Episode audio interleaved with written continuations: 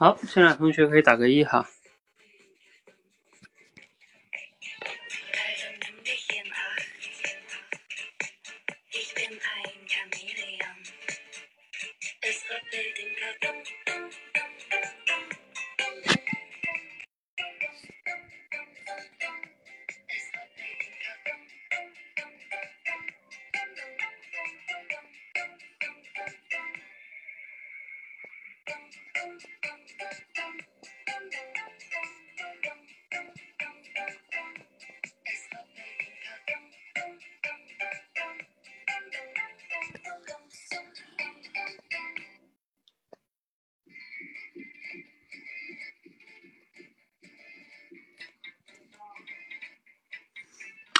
那我们开始哈。好，欢迎大家来到今天的畅快聊天。啊，这两同学可以打个一哈。嗯，我刚才看了一下，今天嗯，一共有报名的有我们的六个专属同学哈。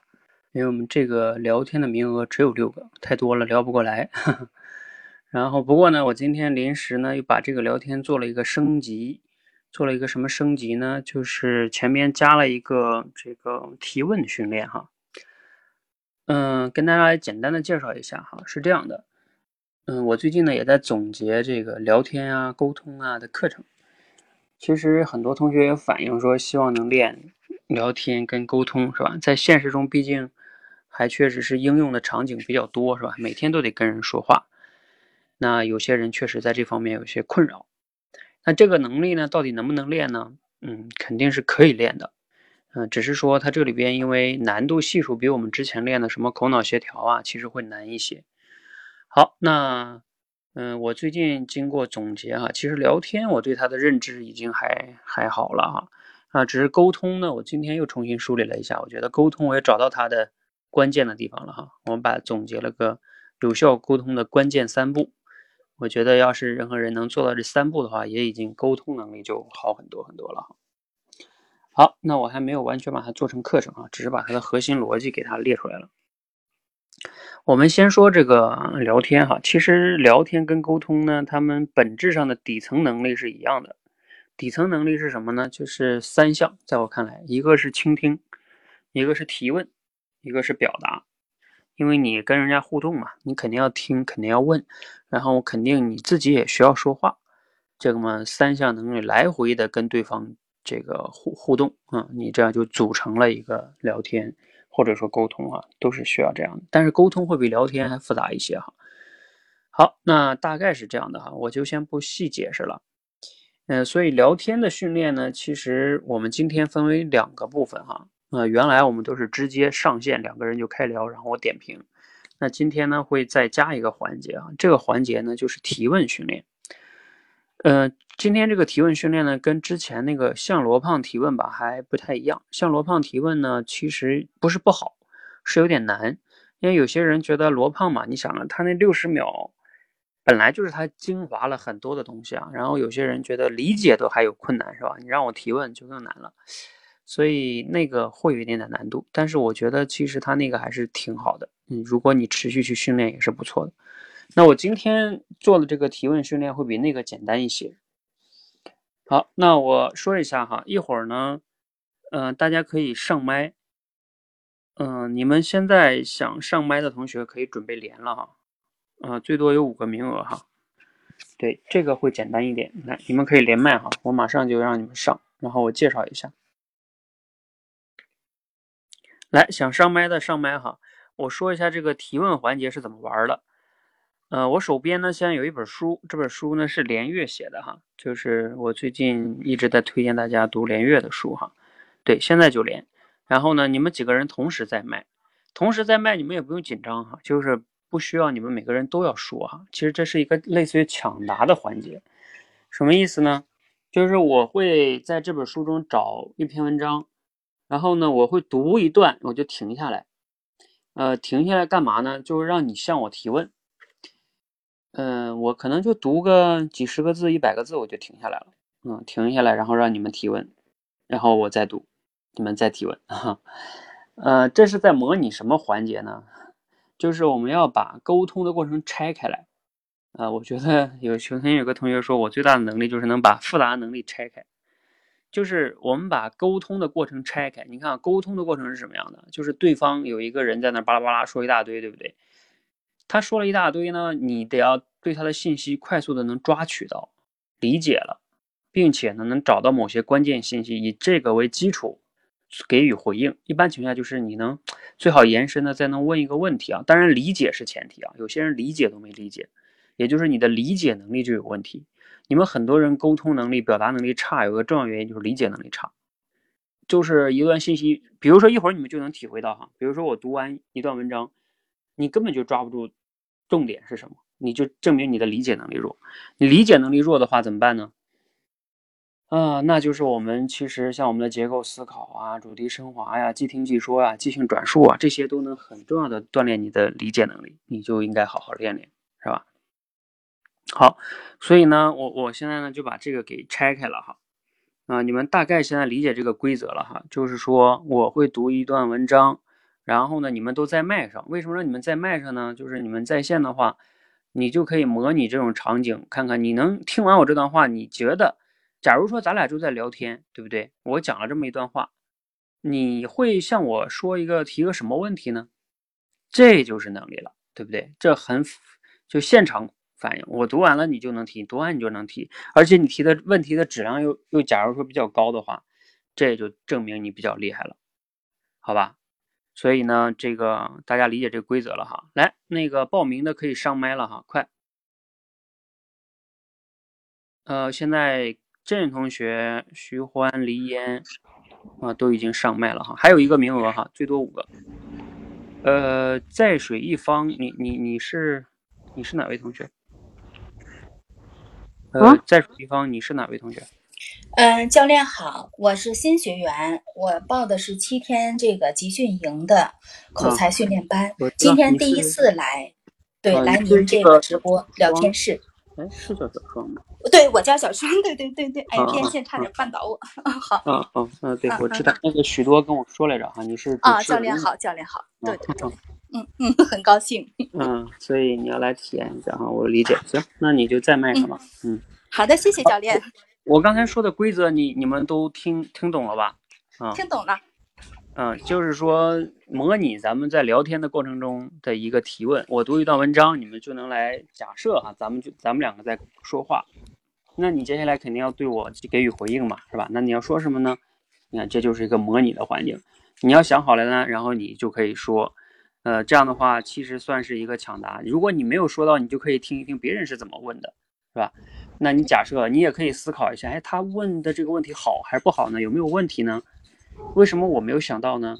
哎，这也是锻炼哈。嗯，好，嗯，我们这并不是每个人都必须来提问的哈。当然你你尽量哈，尽量要就集中精神哈。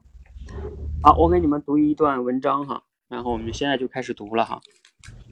嗯，我现在开始哈。我曾经爱抱怨，这没什么不好意思承认的。我年轻过。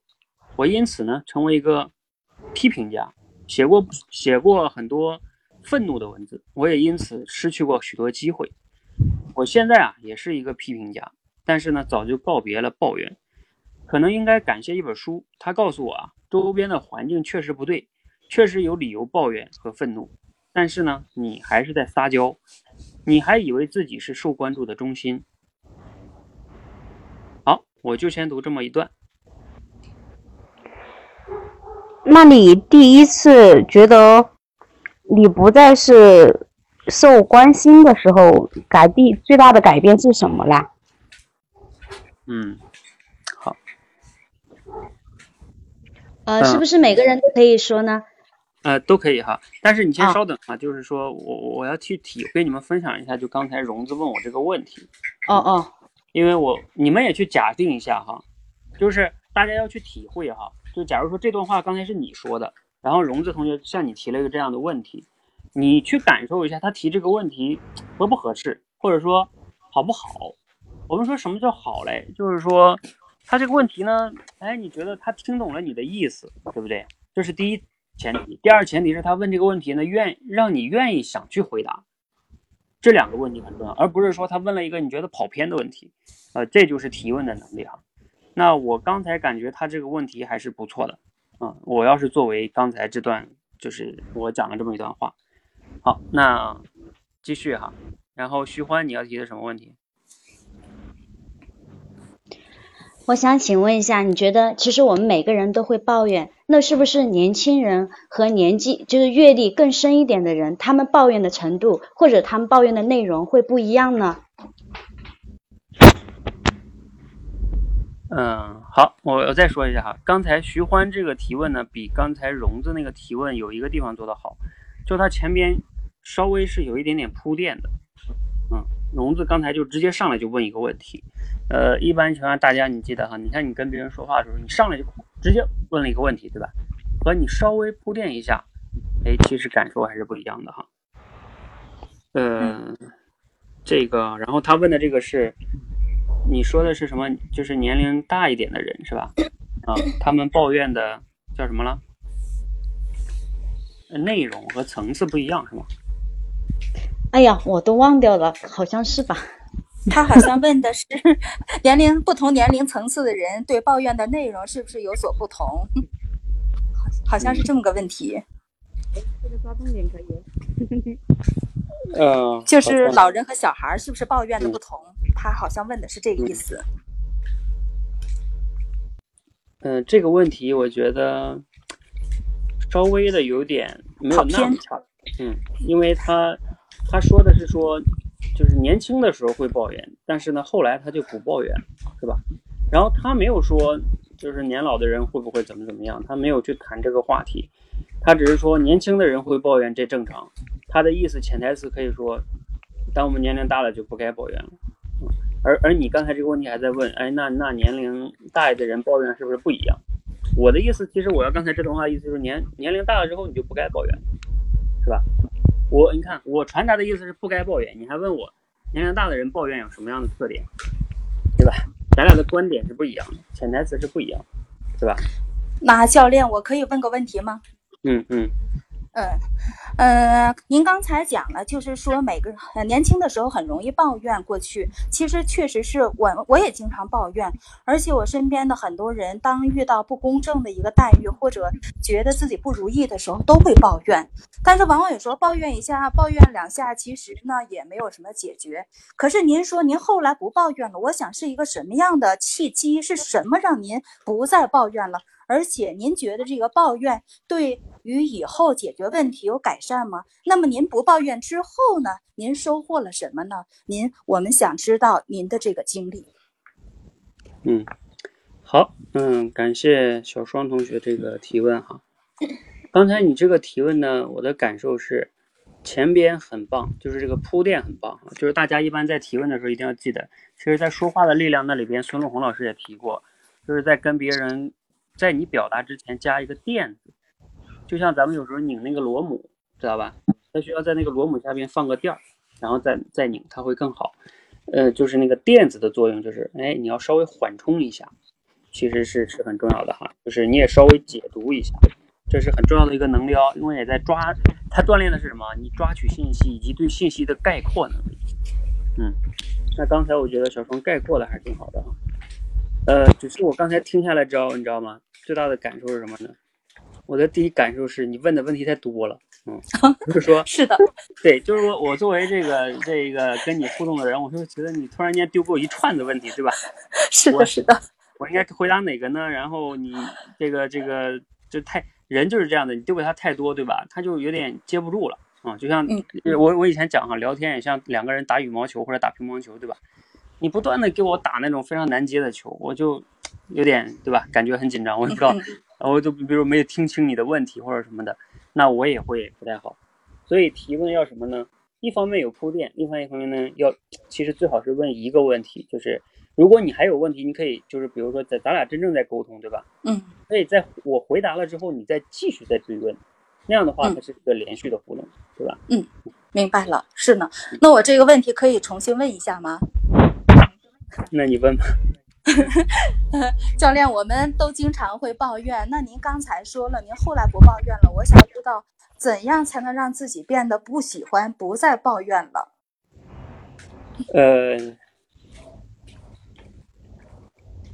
就是你这个问题是这样的哈，我不知道你有没有注意，他在后边讲了一段话，就是说，呃，我为什么后来告别抱怨了呢？因为可能要感谢一本书，他告诉我啊，周边的环境确实不对，确实有理由抱怨和愤怒，但是你还是在撒娇，你以为自己是在受关注的中心，嗯，你知道吗？你问的这个问题，在一定程度上，就是假如说我是刚才这个作者，对吧？其实我已经说了我的。哦，对对对，忘了，是的，你后面讲答案了，嗯嗯，对，你当然我这个答案可能没有说那么明确，对不对？嗯，但是呢，你比如说咱俩要是沟通的话，我就会感觉你没有理解我的意思，对吧？嗯，我说的关键信息已经说了，嗯，你要么没注意听，要么没理解，所以你刚才问的问题呢，我就感觉你跑偏了，是吧？对对对，是的，是的，谢谢教练。对，如果是真正的沟通中呢，那你就犯了问题了，嗯嗯。嗯嗯，是的，呃，当然，你后边那个问题是挺好的哈，就是我记得你刚才问的第二个问题，就是说，哎，那你不抱怨之后，给你带来了哪些就是改变的变化？对对对，哎，这个问题就还挺好的，因为这个问题我刚才没说，是吧？嗯嗯，啊，谢谢您哦。好，那我们这样吧啊，这个问题，因为这段话已经讨论了半天了，现在已经没有悬念了哈。我们再我再读一段，继续读哈，这篇文章还比较长，然后你们继续听啊。还挺有意思，是吧？有意思。嗯，好，那个接下来是这样的哈，正确的思维方式是：假设环境不变，你能有什么变化？这么一想啊，抱怨就没什么意义了，不过是耽误自己的时间而已。人生的转折往往只需要一个角度的变化，你也会迎来这个变化。孩子、年轻人一定会抱怨，他们处在关注关注的中心。至少在家里是如此。抱怨是所爱的常用技术，是让身边的人围着自己转。这种行为模式啊，披上理想的外衣，用大词语美化一下，就是理想主义。现在啊，不是现在，永远是糟糕的。为了理想，我宁愿死掉。死就是最强烈的抱怨。呃，我看下边这段哈。但真正的理想主义是找到办法，在现有的条件下生长，而不是死亡。没了。这个好像有点有点难懂，是吧？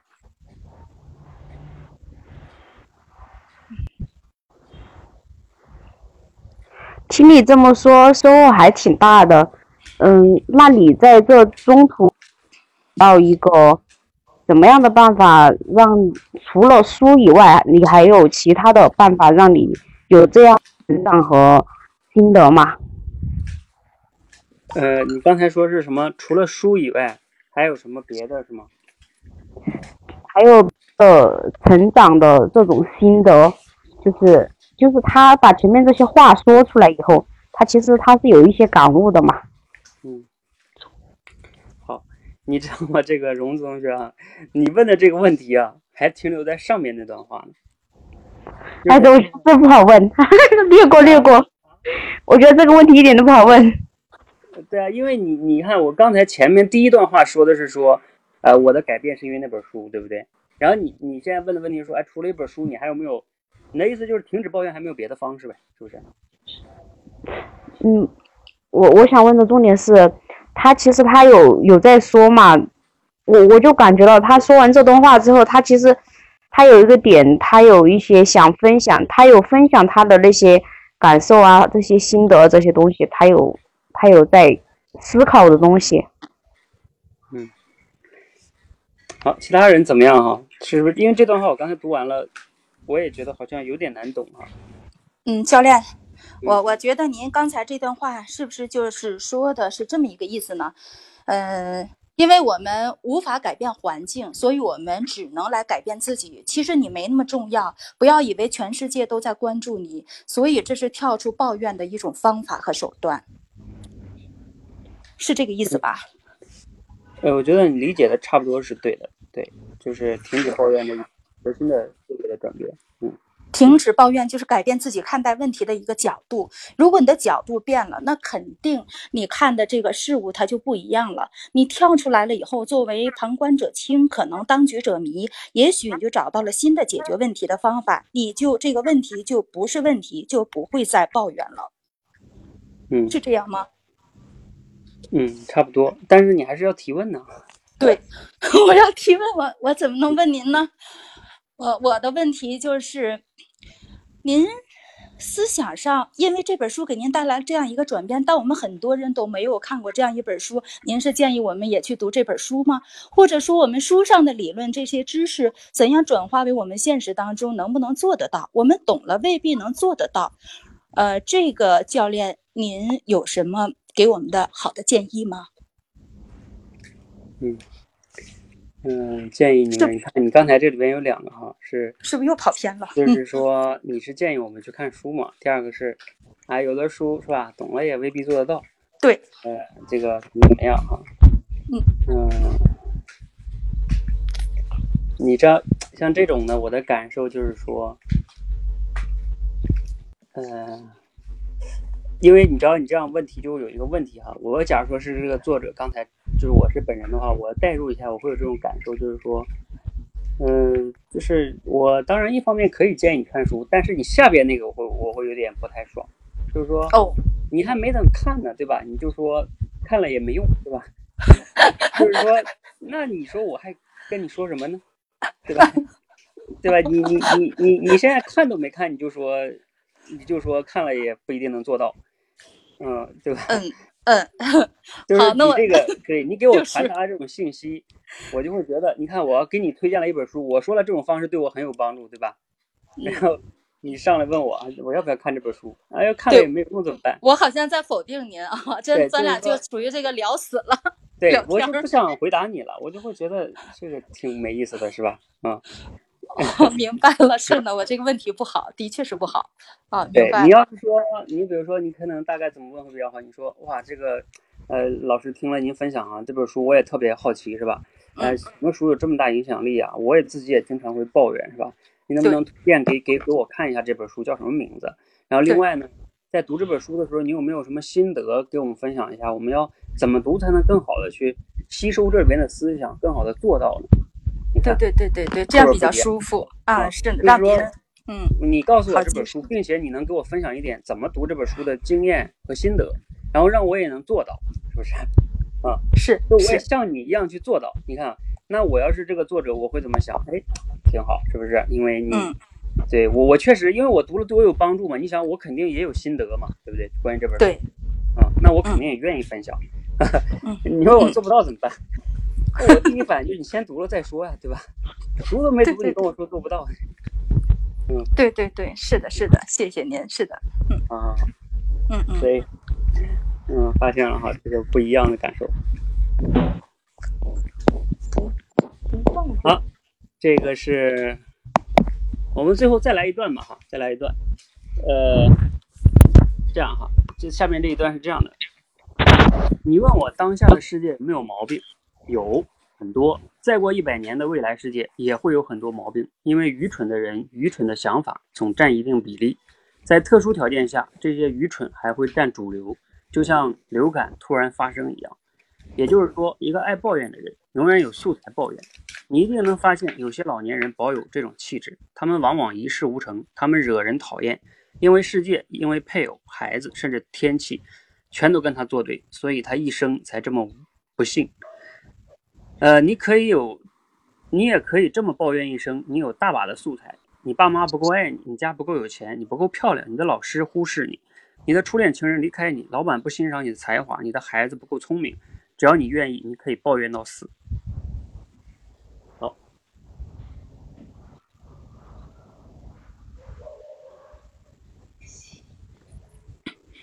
嗯，教练好。嗯，我觉得您刚才读的这一段呢，就是嗯的的确确在我们生活当中经常看到这样的现象，有很多离退休的人，他们好像这个与这个社会就格格不入，那么他们感觉到整所有的人都对不起他们，呃，然后自己可能就是越来越衰老，与社会越来越脱节，嗯，这样呢就是对他们的身心健康也非常的不利。另外呢，这个爱抱怨。它像一个传染病一样，它会传染到给呃很多这样的个人这样的群体。其实我想，爱抱怨的人可能不光老年爱抱怨，他可能年轻时候就爱抱怨，这是他一个性格特征。爱抱怨的人为什么会这么爱抱怨？他是一个心理学上角度是内归因。呃，应该对外归因，他什么都来怪环境，怪别人对不起他，从来不去看自己有什么问题。所以我觉得您这段话就是告诉了我们，们应该时刻去从自身上找一找原因。当我们无法改变环境的时候，就要去改变自己，改变自己的心态，改变自己的看问题的角度。那我现在提个什么样的问题呢？这一环节是最难的。这个问题就是，问题就是。我们身边这么多抱怨的人，而且我们也常常还是会抱怨。呃，抱怨有用吗？抱怨没有用。那教练，我们我想，你先别，我发现提不出来了，提不出来了。好，不好意思。好，我听听别人的吧。嗯，听听别人的。好。好，其他人。嗯，教练。嗯，你听了您这段话，我觉得深有同感，因为我家也有也有退了休的老人，他其实也跟您刚才说的这种情况有一点类似。那我想请问一下，您对这些问题看得这么透彻，有没有什么好的一些建议给到这些老人呢？能够让他们的生活能够少一点抱怨，多一点开心呢？谢谢。嗯，OK，好。这个我们再统统合统一统一说一下刚才这个小双同学和徐欢同学提的问题哈。呃，小双同学，你刚才这样要是提问，你就犯了另外一个大问题，就是说你在概述我的话的时候啊，可能概括的还可以，但是你说的太多了，而且你你不仅说的太多哈，你还延伸了很多观点，就是我没有讲你自己在那表达的观点，比如说你说啊抱怨什么没有用，我们要怎么怎么样，就是说你。就是有时候切记啊，在沟通时候，呃，如果还没有到你表达观点的时候，你又去表达了观点，那就变成了，对吧？就是其实我前面已经传递了一些观点了，然后你非得在我的观点上再加评论，嗯，有时候呢，他站在沟通的角度来说，就什么你都想谈谈你的看法，对对对对对，让人反感。啊对，别人就会觉得这就叫以自我为中心，就是什么你都想呃拉到你的身上，然后看看我的看法是吧？然后呢，呃，这就是我们说的倾听，你就就对方就会感觉你没有听他的，对吧？然后呢，你就如果你是偶尔一次这样，那如果你经常习惯这样的话，就就有点麻烦，嗯。嗯，是的，是的，我让别人没有谈话的欲望，因为我老给人家下定论，我太善于表现太多了。对啊，你表现那么多，那别人还说什么呢？是吧？嗯。哦，这是大忌，是的。对对对，可以。谢谢您。呃，还有像刚才徐欢这个问题就还不错，因为他比较简洁，他说他抓住了一个点，就是有些老年人他确实是会有这样的问题。那那老师，你能给他一个什么样的建议呢？你看这个呢，就就还好是说。对我们这就是你也说这些，我也认同。我家里边确实有这种情况。那假如说他就是老年人了，对吧？他也就是有这习惯。那老师，你还能不能给他点建议了，对不对？让他变得更好一些。嗯，你看这个问题，我我可能假如说，也许我是这个老师的话，我就对这个问题也许有一些思考，对吧？老年人怎么办呢？啊，当然也许我就没什么建议。我说你就顺他们去吧，反正他们也这么大年龄了嘛，开开心心的。如果他觉得抱怨能让他舒服，就让他抱怨吧，是吧？我就是说。也许我对这个问题是有建议的，嗯，所以他这个问题就就还是可以的，嗯，嗯，好，嗯，是，好，这个下边有个同学打字提了个问题啊，就是我说呢，为什么我跟别人聊天聊不好？嗯，呃，听你说了这么多，我还是觉得很有道理的，可是还是容易抱怨，那我还有救吗？嗯。还是容易抱怨，嗯，还有救吗？这个问题啊，你们觉得这个问题怎么样？就这个同学提的这个问题，叫懵懂的青青春冰冷时代，冰冷的年代哈，我觉得很有道理。虽然很有道理，可是还是容易抱怨。你看我还有救吗？你看，假定我刚才是这个老师，他就在我面前，他说我还有救吗？嗯，你知道，就是说，嗯，这个这个同学，你提这个问题跟刚才啊，你是王浩友哈啊，王浩友同学，嗯，德威班同学啊，你好啊，对，咱们现在在麦上的同学就是都是多维班啊，除了那个小双还在集训啊。呃，我说一下这个好友同学哈，你这个问题跟刚才小双提那个问题有点像，像什么呢？就都偏向于消极，因为你看啊，我刚分享了，我说我看了一本书，然后才有所改变的，然后你就说啊，听了我说这么有道理，还是容易抱怨。你刚听完我说完道理，你就说你容易抱怨，还有救吗？你怎么也知道应该说，我应该看看那那本书去，对不对？就是你比较比较对的一个态度是，哎，老师，我看看那本书去。然后我回去要好好学一学，是不是？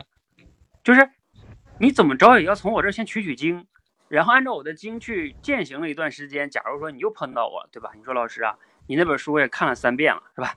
然后呢，呃，里边说的我也都懂啊，我也试着去做，但是呢，我就是做不到啊。你你说我还有救吗？你看啊，那还不一样，对不对？你这还没看书呢，然后你就上来就说这个我还有救吗？那我第一反应就是，你这个对吧？你这还没有去那什么呢？我那我要是这老师，我可能就还是说，你先去把那个书给我读十遍，对吧？我不想跟你说别的，是吧？嗯，所以所以这个也挺有意思的。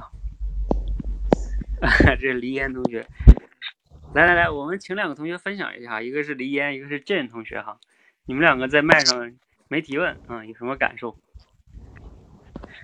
呃，我的感受就是，就是当教练说完一段话，然后呢，现在一共已经读了三段了哈。第一段的时候，我是很认真的在听，听完以后，我发现我好像忘了，这说明我这个读取信息的这个能力比较弱，然后可能没有太集中的去听。然后第二段和第三段，哎，就感觉好一些了。嗯。但是在提问的时候呢，像最上面的一个问题哦，就刚才的那一个问题，然后徐欢说他们那边也有很多老人，然后有什么建议，我就觉得这个问题问到我心里了，我觉得这个问题问的挺好的，但是我就没有想到，我就仔细想，大脑中就就一片空白的。嗯，OK，好，这样呢？嗯。就是还好了，正好前面几个同学的这种提问或者说提问的这种方式啊，也让我学到了，或者说让我借鉴到了，不管是对还是不对，嗯，确实是这样子。就是就是三轮下来，我我我会会会学到一些提问当中的一些忌讳点。呃，至于没有提问，可能就是反应慢半拍。啊，OK，好，所以这个。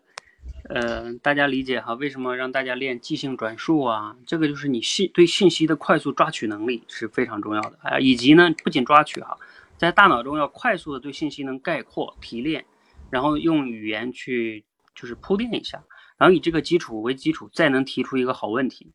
这个连贯动作哈，这是连贯动作啊。你不像就像开车一样，你必须要就是练到。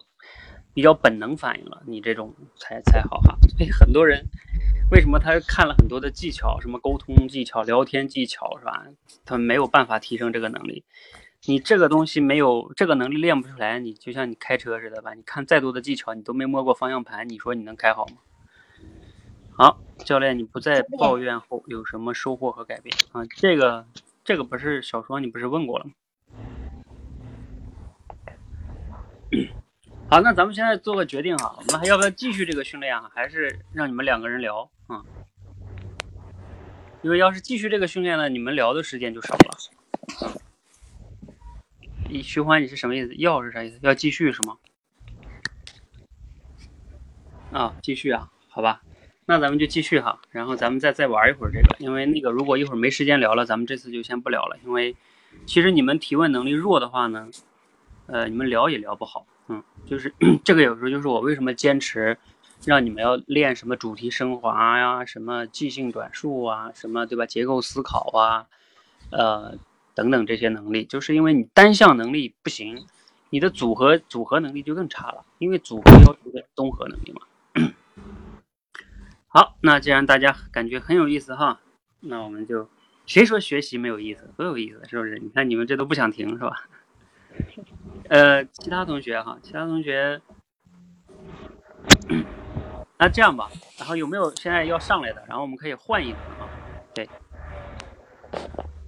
啊，有有要上来的吗？啊，我看今天报名的哈，有那个谁呀，橘子李同学在吗？还有 Sherry，就我们最好是让报名的同学他有机会先上来一下。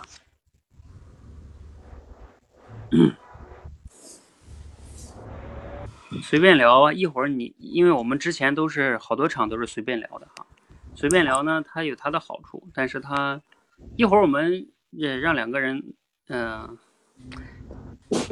行吧，他们要不在我们就去了哈，一会儿我争取让他们两个上麦聊一下吧。好，我们再来再来一两人吧，哎，大家安静啊，其他人那个背景音的那个，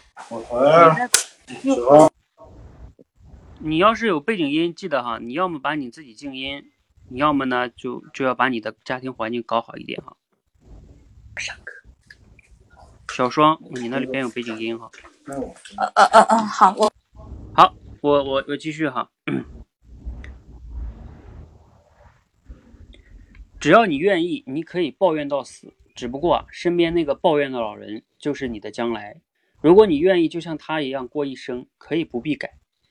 但是啊，你想改的，所以。但你是想改的，所以请转换一个角度。你问我现在是不是最好的世界？是。感谢技术的进步，感谢市场，人类第一次普遍性的进入了物质过剩的阶段。我们考虑断舍离过多的衣物，我们拼命减掉身上过多的脂肪，我们能以时速三百公里前行，我们也能瞬间获得新观念。从人类文化诞生至公元二零零三年，人类产生了。五亿币的信息，而现在呢，我们每天就产生五亿币的信息，而且持续加速，或许很快一小时就能产生五亿币的信息。我们正在见证人类社会的巨大的飞跃，激动人心的时刻随时都在发生。是的，各种信息壁垒、各种对立都存在，但是同时也是最丰盛、最广泛交流的时代。生活在当下是幸运的，即使今天有十件事让你抱怨。我建议你成为一个乐观派，因为理性推出，理性推演出你必须乐观。好，我们就先读这么多哈。刚才这段好像信息量又比较，就是那那那种信息比较多哈。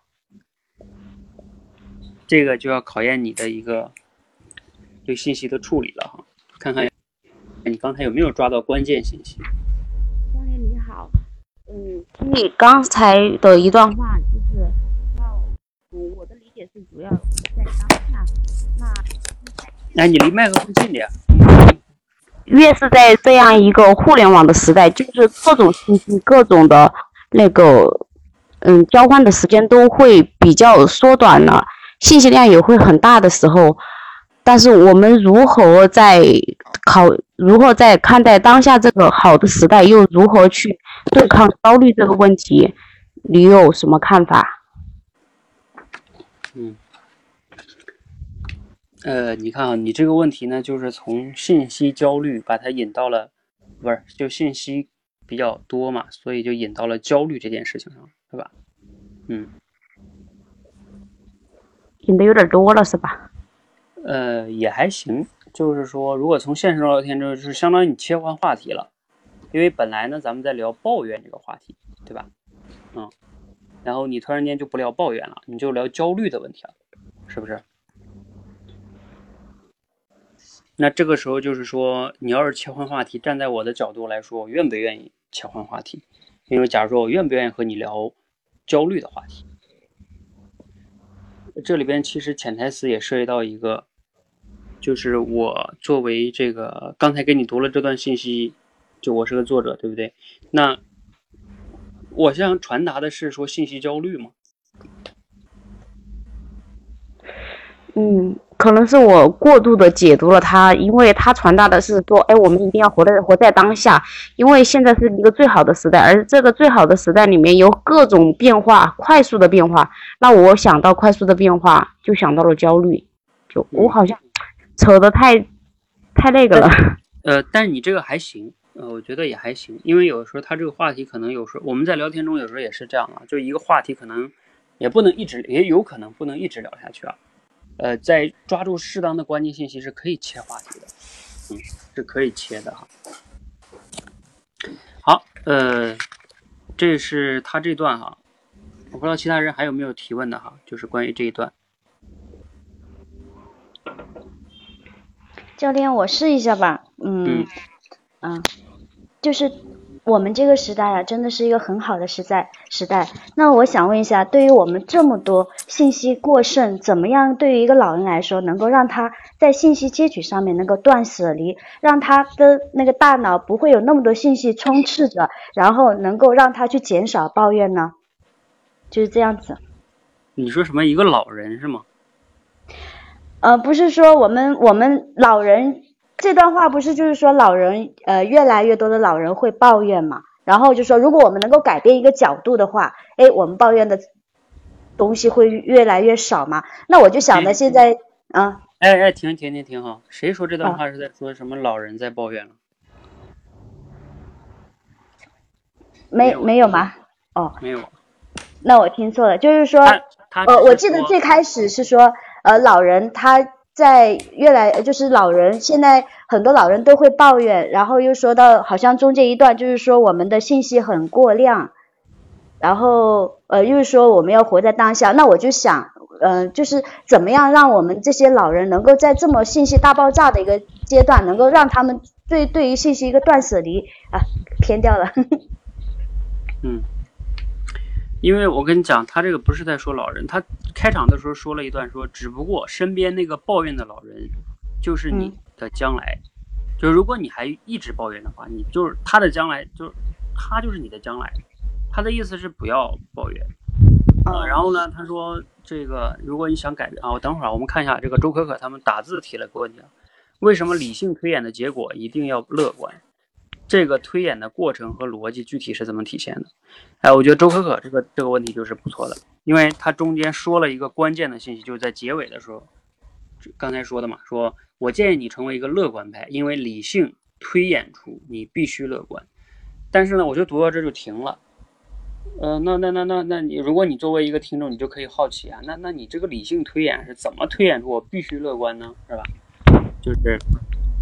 呃，这个问题就是挺好的一个问题，而且你知道吗？他这个这个下边接着下面这段话，他其实就相当于在回答你这个问题。也就是说，如果我刚才话就说到这儿，那周周可可提这个问题刚好就是我下面想说的话。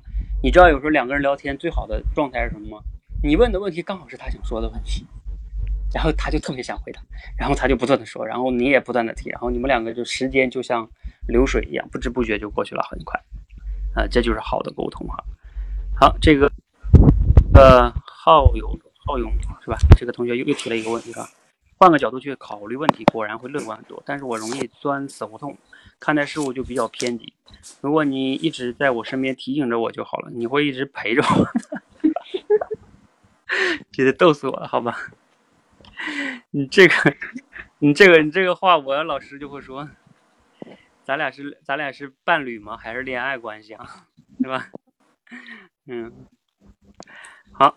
呃，老师，呃，如今是一个信息爆炸的这个时代，我们有各种各样的信息充斥着我们的生活。的确，我们需要断舍离。那我觉得也是应该取舍。对于一个爱抱怨的人，抱怨的人，我们应该怎样去取选择一些让自己乐观而积极的这些的呃信息，而去就是说如何去选择呢？如何去选择什么啊？怎样让自己变得乐观的这样的一个信息？如何让自己变得更乐观吧？爱抱怨的人，嗯，啊，好，好，这段话咱们就先到这儿哈。你这个问题呢，呃，如何变乐观？可能跟周可可那刚才差不多，嗯，但是呢，就是其实他我说了嘛，他这个他这段话说了个，我建议你成为一个乐观派，因为理性推演出你必须乐观。然后你要是像周可可那么问，可能会更好。也就是说我是怎么推的，对吧？对对，也不是说这么样的嘛。那你是老师，您是怎么推的呀？我有点不大理解，是吧？嗯，你能分享一下吗？嗯嗯，好。呃，那我最后再把这篇文章读完吧，就剩最后一段了。然后读完你们看看还能不能再有问题哈。他是这样的，刚才那不是读到那个建议你必须乐观嘛？他下面接着就是，你不信你将来会饿死，你不信你将来没有衣服穿，你，相信你分手后还能找到更爱的人，你相信你有房子，你相信你有更大的房子，你相信孩子将生活在更好的世界，你相信市场的力量不可逆，你相信你将度过创造性的、健康的、丰丰盛的一生，你甚至相信你能看到星际移民，等等等等。我们正处正身处在伟大变革当中，而一个爱抱怨的人只会看到各种不方便，只会虚构过去的各种美好。停止抱怨是成长的转折点，停止抱怨，你才会开始聚焦于解决方法，你才会发现自己的潜能，你才会学习他人的长处。停止抱怨，意义才会产生。停止抱怨，对，就是现在，停止，停止，没了。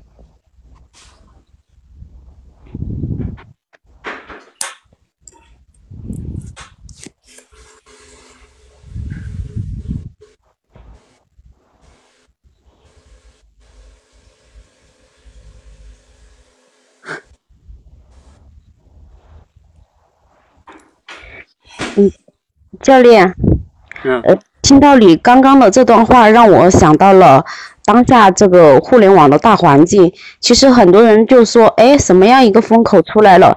哎呀，这个好假好假。其实他们也是处于这样一个抱怨的状态，因此他们也错过了在最最最最前端的商机。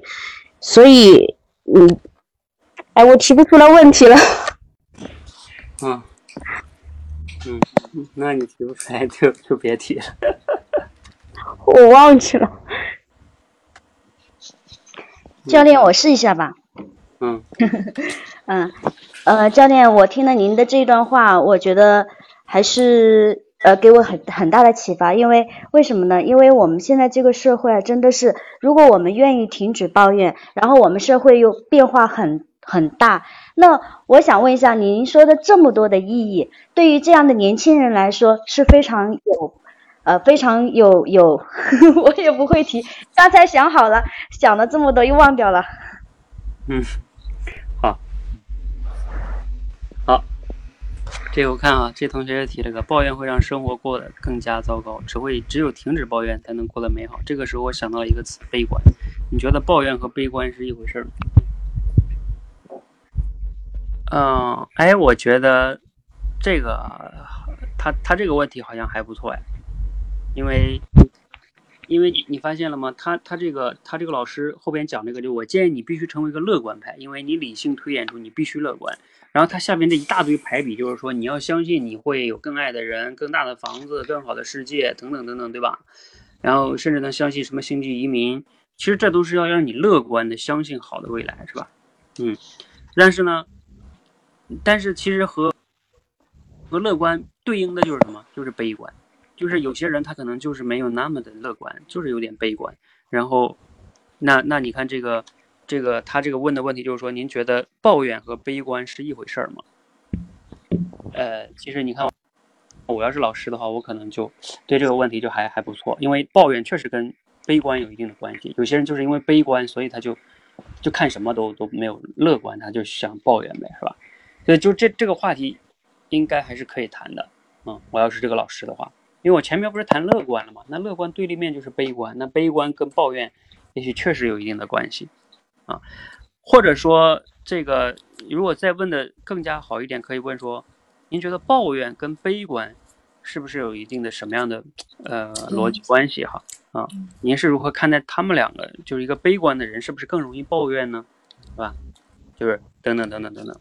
他这个问题可能就还不错哈，嗯，好，这样哈，咱们今天这个环节呢就先到这里，好吧？然后我还是留一次，留留留两个人来上麦讲一下吧。你们也练了这么多的提问了，让你们上麦来体会一下，好吧？嗯，那这样，那个 Sherry 同学应该在哈，还有那个橘子李同学在吗？呃，你们橘子李我不知道在不在哈，因为你们两个报名了。呃，在的话连麦哈。呃，Sherry，你来连。我们需要下吗，教练？呃，你先稍等哈，我看一下橘子李来没来哈。好，那你就先下吧哈，我先帮你下了。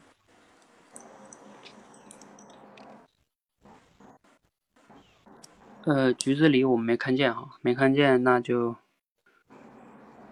那这样哈，雷岩我也先帮你下了，那就是这个，呃，小双同学吧，那你就和这个 Sherry 聊一下哈，你们也不认识，嗯。哇，我要和学霸来聊吗？我是新手，好吧。嗯，好，那你们两个开始吧，你们聊一下，好吧？嗯。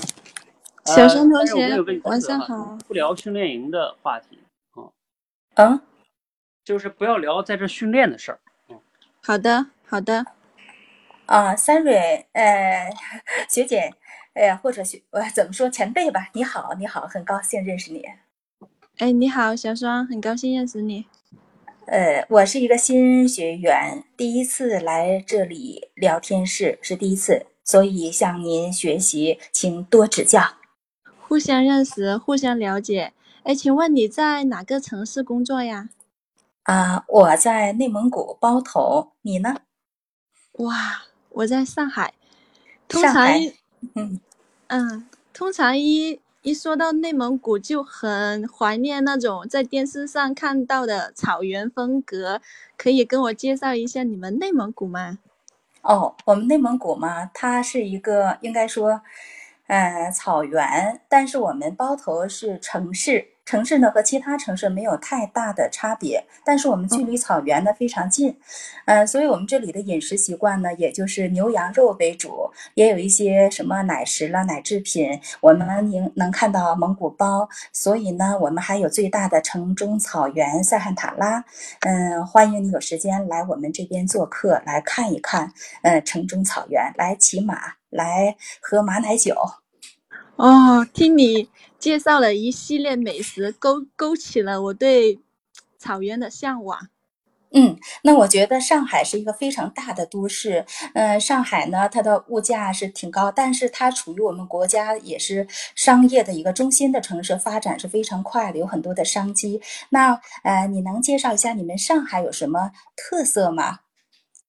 上海呀，我目前来上海工作已经两年了，但是对于上海吃的话，我觉得上海人吃的东西都比较清淡。但你说什么最好吃的话，我觉得对于我个人来说，就是他们上海人弄的那种醉虾呀、醉蟹呀、醉螺呀，我反而对这方面觉得。口感方面比较好吃，而且它的做法是经过用醋腌，这种做法是应该真正的保留了那些海鲜的鲜味吧，还是不错的。对于玩的话，上海倒挺多好玩的地方，就比如说经济发展经济发展区，呃，外滩呀，还有世贸中心呀。不过来了上海这么久，我到外滩倒没逛过多少次，就连东方明珠最有名的我也没上过去。有机会你也可以来 上海逛一逛。是呢，听的这么多好吃的，都口水都要下来了。但是听你讲那么多好玩的地方，你都没有去过，都工作了两年都没去过。嗯，那你是不是工作特别的忙呀？呃，还好，我们是在世纪工程公司上班，因为公司现在暂时还没有成型，我们每个人负责的事务比较多，加上我是广东人嘛，我在上海这边就除了同事的话，朋友朋友不多。你说真正去游玩的话，没有一个真的。你说要去玩，像我们女孩子逛街，也要遇到对的人，是吧？没有人陪你去的话，自己也不想一个人去瞎逛，嗯，尽量待在家里。是的，那你在身边没有朋友陪你，那你会不会感觉到想家呀、孤独呀？有没有这样的一个情况呢？有的，我们一年回家也是两三次，毕竟离开家里、离开孩子，偶尔，特别是每逢佳节倍思亲啊，每到端午节或者中秋节的时候，就会特别想家。那你是如何来排解这种思乡之情的呢？这个的话，我觉得现在虽然我们跟家里边相隔一万几千里，但是是由于网络的发达和方便，让我们就没有了距离。有一台手机，几乎每天都会电话呀、视频联系。就除了除了见不到真人真人而已，其他我觉得都得到了心理上的满足和需求。嗯，那我觉得你肯定生活当中、工作当中要克服很多的困难。其实我们有很多人就是为了自己的事业在外面打拼，离开家乡，嗯，这种生活就是和家人的这种分离，这种状态也特别的普遍。我觉得你是在你心目当中是家庭和事业如何进行兼顾呢？哪头更重呢？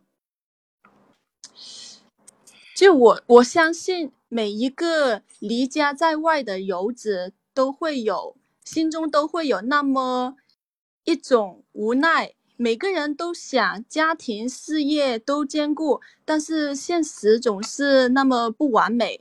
当我们选择离开家庭的时候，只有为我们的事业更更多拼，多尽一份力气去拼我们的事业吧。毕竟你既然已经选择了离开孩子、离开家庭这个环境，那。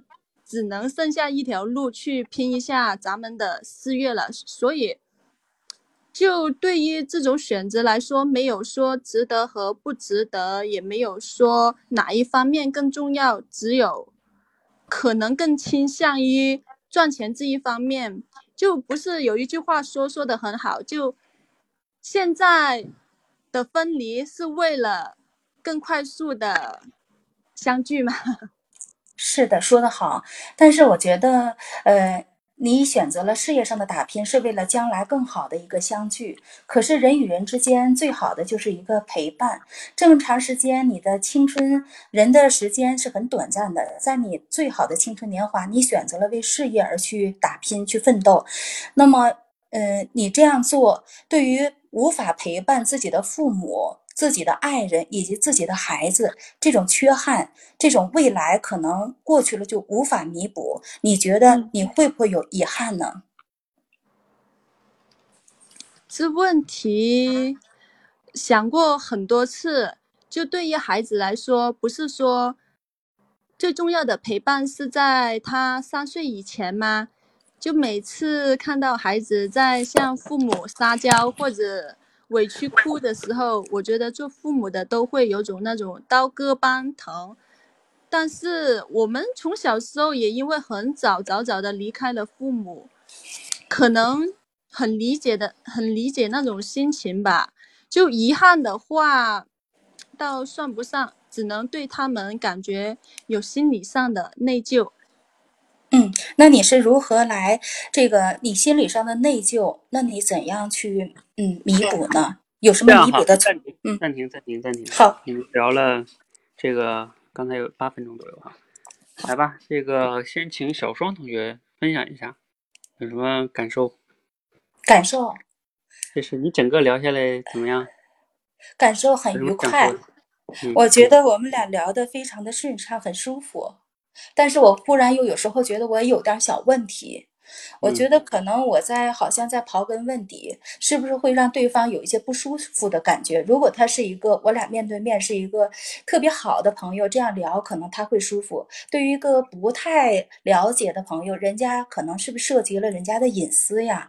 所以我就像是不是有一点穷追不舍的，还有这个嗯，就是这种刨根问底的感觉，不太让对方容易接受。就是这样的感受啊！那你现在有机会听 Sherry 的真实的反馈了哈。哦，Sherry，假如说就是刚才他这个跟你聊天的过程中，你感受怎么样？我觉得小双同学的性格还是挺好的，就跟他整个聊天下来挺愉快。就是，呃，我发现他特别会问题，会特别会提问，能抓住我回答的关键词，继续去。深挖一些深层次的问题吧，但是我我发现他追就提问题的速度稍微有点快，我刚刚答完了又问下一个问题，刚刚答完了又问下一个问题，让我觉得有一点点压力。嗯嗯，OK，就这一点点。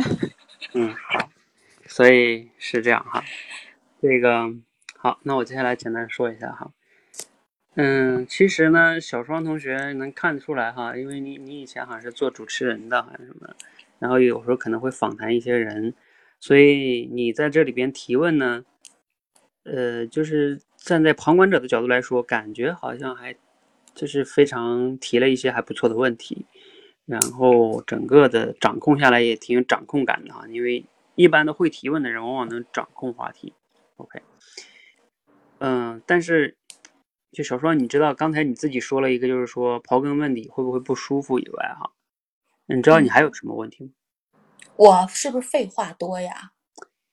没有，或你这个时候语废话语语气是不是硬呀？没考虑对方感受。嗯，这个倒是有点，嗯，就是你把它太职业了哈，就是你有点像，就是进入了你的职业习惯，你知道吧？嗯，就是你这不叫聊天，你这个有点就是采访，就像采访一样，而且呢，就有点那种进入机械化的采访模式，嗯，套路。哦，没错，然后我的工作是记者。对，所以就会就像你说的刨根问底。你就缺乏了对人的情绪，呃，以及那种互动啊，嗯，比如说哈，我给你再现一下哈，嗯，呃，你看你们前面那块就不说了哈，嗯，他说这个，他这个 Sherry 介绍一下这个景点啊，然后玩的呀，对吧？嗯，然后你你说啊，这个好吃的流口水，哎，玩了那么多，哎，这个问题切的还挺好，哎，那你那没有去玩，是不是工作比较忙？这个问题切的还是挺好的。然后之后呢，他就说，因为我要去去那个什么呀，然后你就说啊，那在外边是不是比较孤独啊？这个倒也还行，就这块都还行，就是引到孤独，就话题越来越深了，这还挺好。然后离开家也会想家，然后你又问他如何排解，这个也倒还行，因为如何排解嘛，也不涉及到一些什么，这个也还行。呃，再往后就是 Sherry 说啊，因为现在有网络嘛，所以呢，就心理上也会好啊，天天都能电话视频什么的。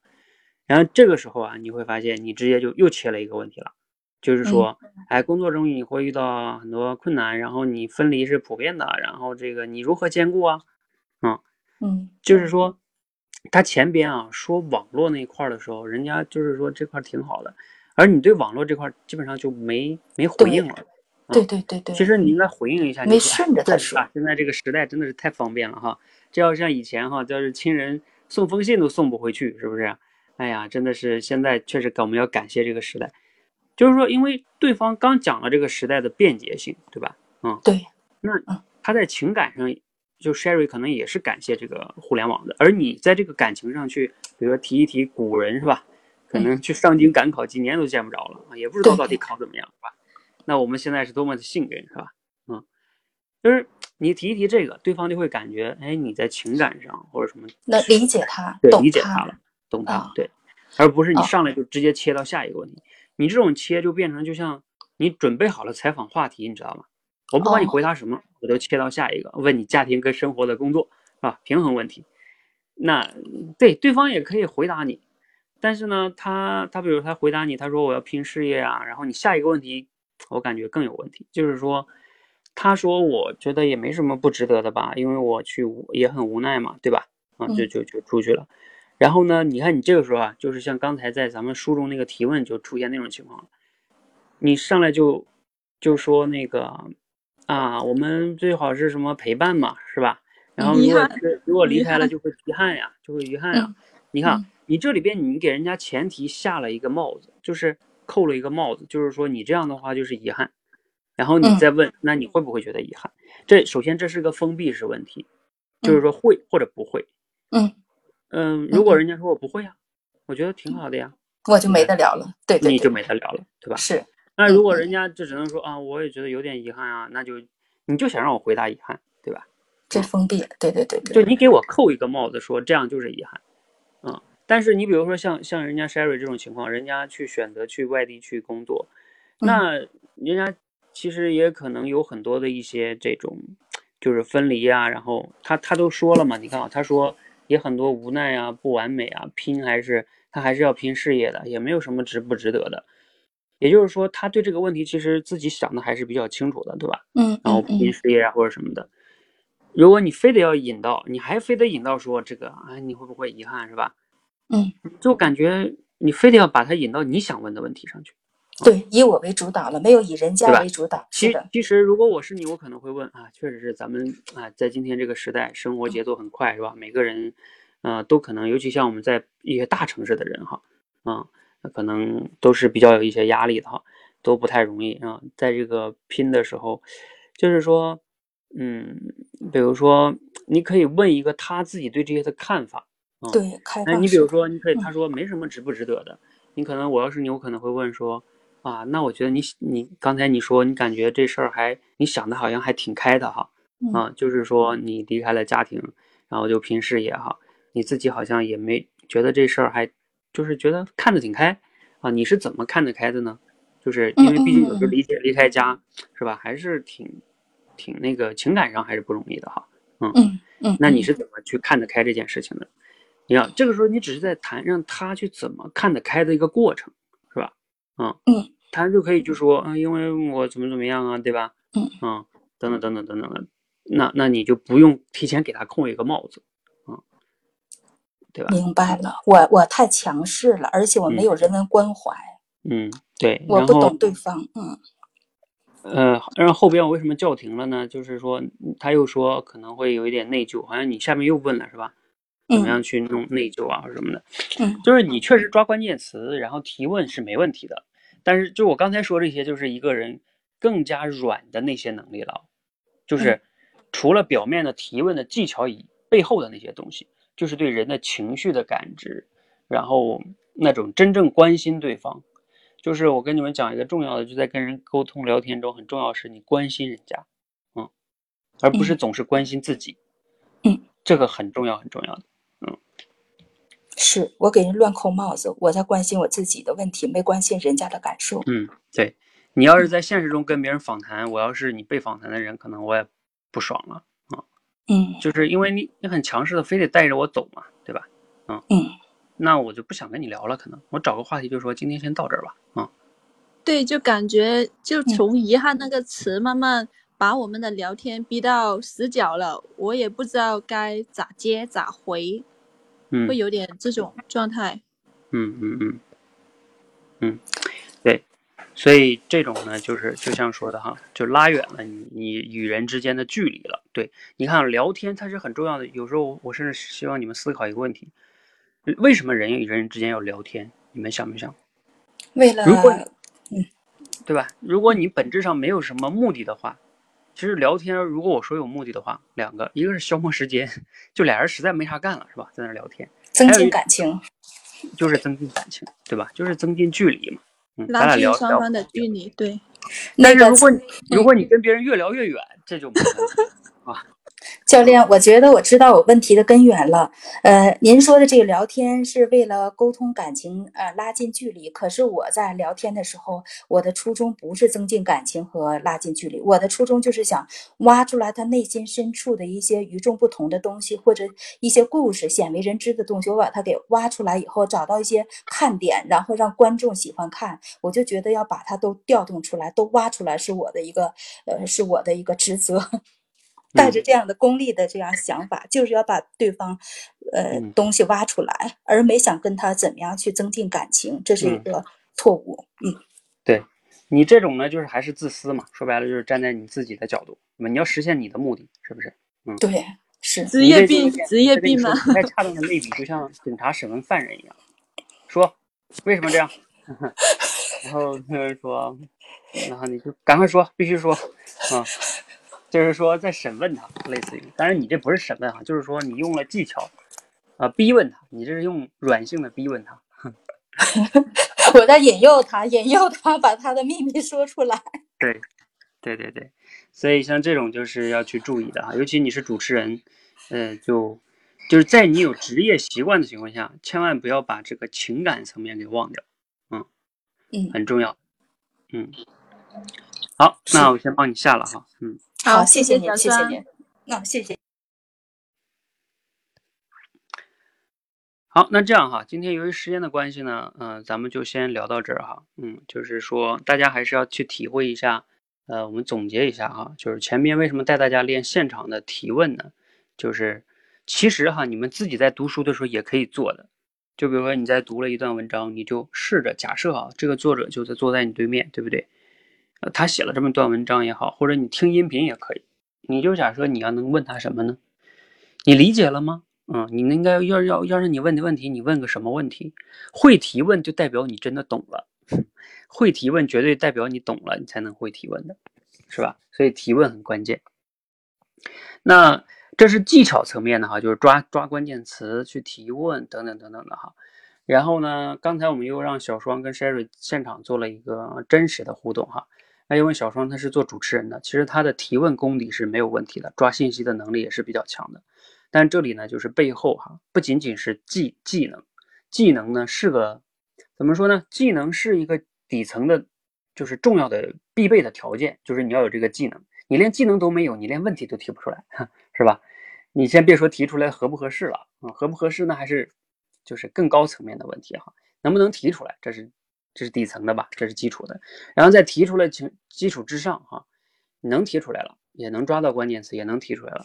下一个就是你怎么样的能去，呃，让对方更舒服，关注对方的情绪，倾听里边啊，不仅仅是倾听意思，倾听对方的情绪和诉求，这是更高层面的倾听。啊，很多人倾听只能听到一个意思啊，那你基本上你的倾听就是不完整的哈。所以，怎么能倾听到情绪以及他情绪背后的诉求，这才是跟高手的倾听哈。然后，以及并且你能够恰当的回应，能对能给对方的情绪和诉求给予你恰当的回应，那你就让对方感觉更舒服了，对吧？他会觉得哇，这个跟你说话太舒服了，是不是啊？然后呢，你整个，然后你再能稍微把控一下呀啊，等等等等哈，那就很厉害了，嗯。好，那先分享到这这里哈，嗯，好，那我们呢，嗯，之后再刻意训练哈。这种呢，我今天分享这些，无论是技巧也好，刚才说后边说这个情绪啊、诉求也好，你能知道嗯，和你做到还有很长一段路哈。所以这也是我们社群的理念，就是必须要什么都通过持续刻意训练。你知道和做到，你必须得大量持续的刻意训练。否则的话，基本上是没戏的。你就是还是懂得了很多道理，依然过不好这一生，是吧？技巧说话也一样，看了很多的技巧，嗯，依然说不好这个话，好吧？所以还是大家持续的刻意训练吧，没有什么捷径的，嗯，技巧是知道是需要知道，但是呢，你没有练，那技巧还是没有用的。好，那我们今天呢，先到这里哈，谢谢大家。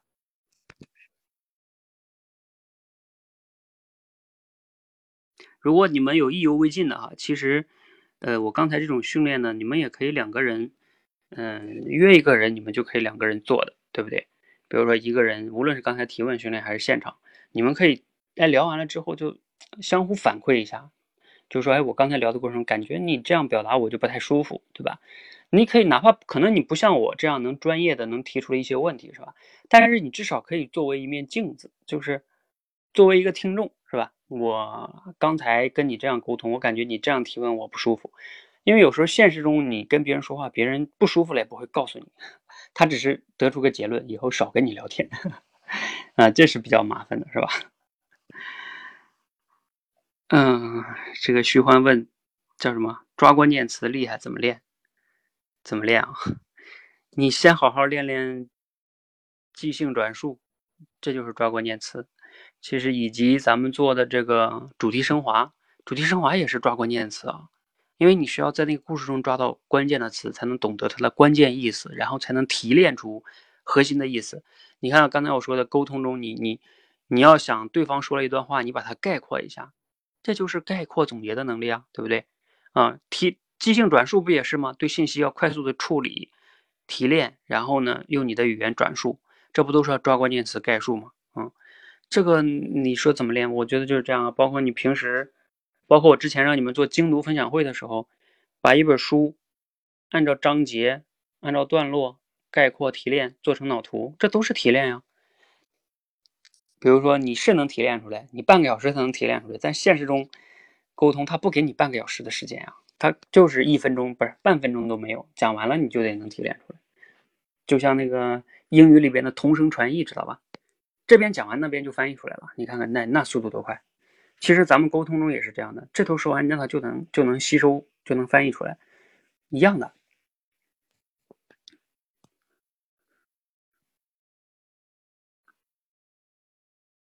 嗯，好，那我们先到这里哈，谢谢大家，